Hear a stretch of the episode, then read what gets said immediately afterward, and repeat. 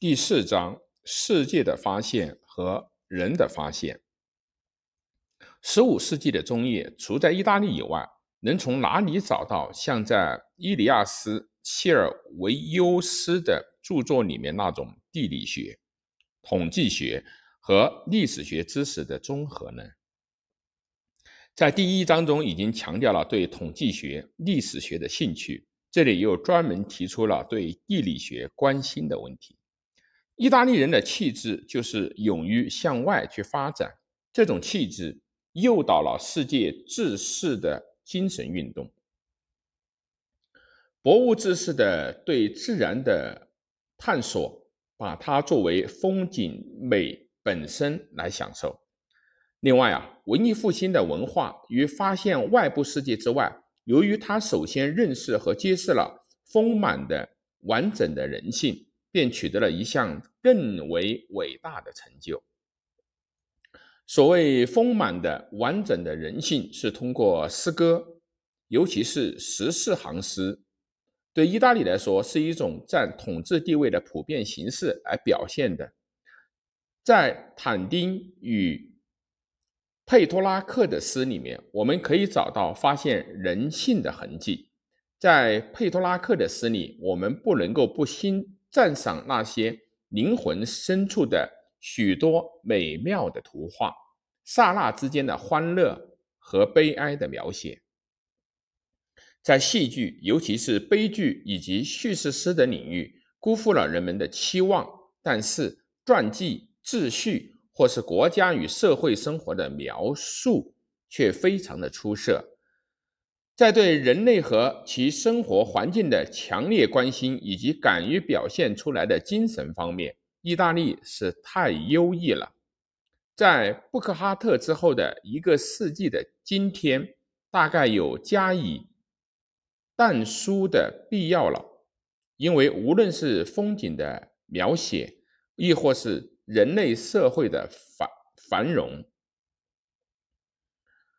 要把他们作为文艺复兴的特点过于强调，以至于与中世纪时代精神风貌不相符，那是有问题的。布克哈特的时代并未能够很好的懂得中世纪的美术与文艺。第五章：社交与节日的庆典，这是在全书六章中最为系统的一章。不过，与其他各章一样。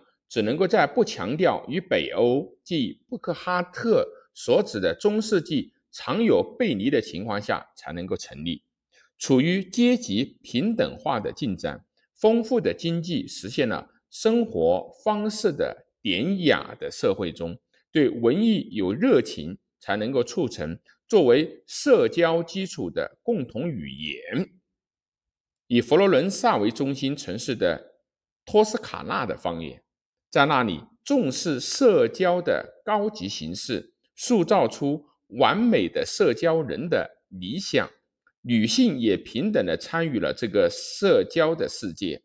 家庭作为这种社交生活的基础结构，被当作艺术作品来进行创造。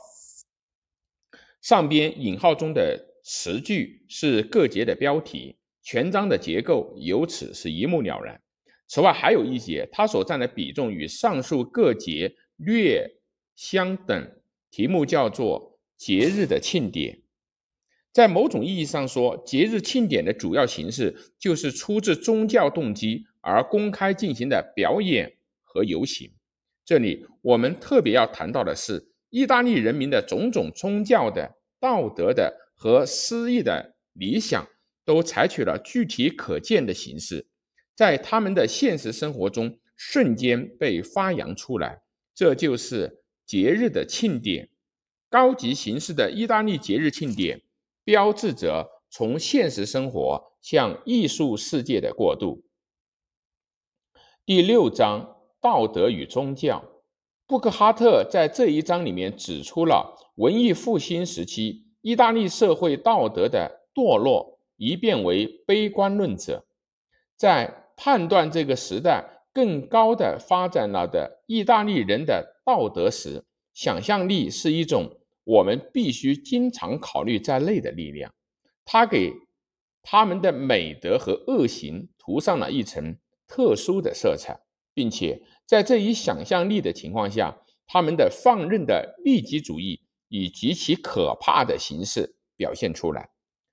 利己主义性的放纵，一种具有独特的个人顽固性的暴力犯罪，一方面是教会的堕落，另一方面是对教会的讥讽态度，由大众不教师愤怒的言论所点燃的民众的感情冲动，古代迷信的再生，继而是人们对基督教信仰的动摇。在这一章里面，布克哈特所考察的是充满了活力而又开朗的文艺复兴的原型，底板所反映的黑白颠倒的形象。